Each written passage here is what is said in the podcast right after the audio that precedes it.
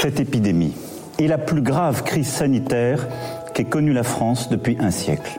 Um, more families are going to lose loved ones before their time. N'accepte-t-on pas des restrictions de liberté qui seraient infiniment moindres pour pérenniser la vie sur Terre? C'est extraordinairement Est-ce qu'on veut que incohérent. l'après ressemble à l'avant ou bien est-ce qu'on veut une véritable transformation et une véritable Le jour d'après, quand nous aurons gagné, ce ne sera pas un retour au jour d'avant. Et je saurai aussi avec vous en tirer toutes les conséquences. Toutes les conséquences. La crise du Covid-19 a fait basculer 2020. ha causado un gran Elle a mis à nu nos systèmes politiques, économiques, sociaux et sanitaires. Elle a dévoilé nos faiblesses, mais aussi nos forces. Un événement unique, mondial et historique, touchant chacun de nous sans exception. Quelle société après ça Bienvenue.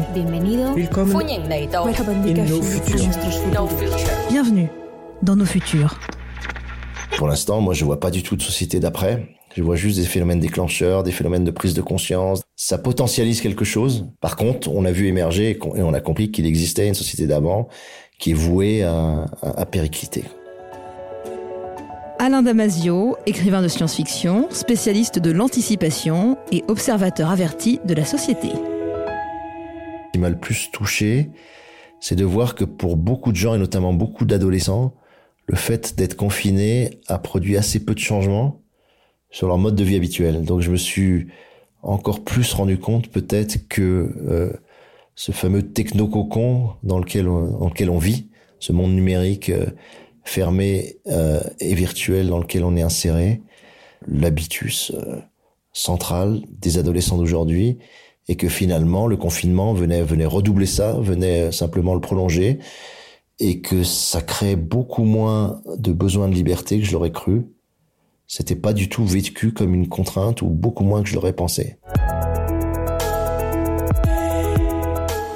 Alors comment qualifiez-vous cette crise avec deux ou trois adjectifs? Je dirais déclencheur, j'ai envie de dire déclencheur, euh, révélateur, c'est-à-dire que ça produit quand même dans les existences individuelles des, des, des, des, phénomènes de révélation assez forts, soit liés à l'idée de décroissance, soit liés à l'idée de, de pause existentielle, soit liés euh, à l'idée d'un rapport au temps à nouveau dilaté, cette notion de révélation dans les trajectoires individuelles. Peut-on vraiment parler de société d'avant et de société d'après? Ce qui est marrant, euh, c'est qu'effectivement, la rupture a été tellement forte, la pause tellement inattendue, tellement puissante que effectivement ça a stigmatisé une société d'avant. C'est-à-dire qu'on la rupture, la coupure nette de la falaise a fait que la société d'avant est ressortie comme euh, comme extrêmement circonscrite, extrêmement ouais nette. Et que à cause de, de cette euh, façon de circonscrire la société d'avant, on s'est dit bah il y, a- il y a forcément une société d'après qui doit euh, qui doit en sortir. Alors qu'en fait c'est simplement qu'il y a une coupure massive. Et cette coupure paradoxalement a dégagé la société d'avant euh, qu'on ne voyait pas. Voilà et par contre la société d'après c'était juste un fantasme. C'est un fantasme qu'on s'est forgé. Il y a eu des phénomènes vraiment neufs et, inattendus que j'avais jamais vus avant et qui vraiment me nourrissent. C'était c'était l'idée que étant coupé de façon ultra brutale des autres et étant isolé chez soi il y a eu une hypertrophie euh, de la bulle d'information. C'est-à-dire qu'il y a eu une explosion de l'expression individuelle euh, qui a créé une bulle spéculative comme ça complètement dingue et ça j'ai trouvé ça passionnant. Voilà j'ai trouvé ça passionnant comment on, on conjurait ou on essayait d'apprivoiser quelque chose qui était complètement inédit avec une sphère une absolument délirante de, discours. Comme si la parole comme si l'écriture comme si le fait de s'exprimer euh, permettait d'apprivoiser euh, ce qui se passait.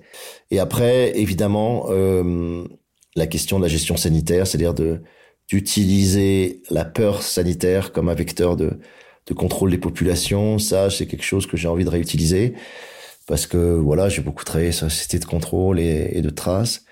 Et pour l'instant j'avais jamais utilisé le vecteur euh, de la peur de la contamination comme un, comme un magnifique outil de d'auto euh, d'auto aliénation d'auto contrôle euh, et c'est génial. C'est à dire que pour le pouvoir c'est effectivement extrêmement aérodynamique parce que les gens ont tellement euh, int- intégré cette peur qu'ils se mettent immédiatement à appliquer les règles sanitaires et les est bien au-delà de ce qu'aucun pouvoir pouvait imaginer. Donc ça, oui, ça nourrit, disons, des imaginaires dystopiques euh, intéressants peut-être. Pour moi, le mot de la fin, c'est accepter, euh, accepter le surgissement de l'altérité, accepter le surgissement de, de la mort, accepter qu'on est, euh, que la vie est une maille des mortels et que, et que peut-être en étant beaucoup plus serein, sage par rapport à ce rapport à la mort, euh, on évitera des catastrophes, non seulement économiques, mais sociétales et, et psychiatriques derrière. Voilà, moi je trouve ça a révélé ça, ça a révélé qu'on est, qu'on est absolument trop protégé, sécurisé, sérénisé on est dans un cocon bien trop épais et que la moindre éruption à l'intérieur de ce cocon euh, crée des effets euh, réactifs qui sont, qui sont hallucinants, qui sont excessifs, quoi.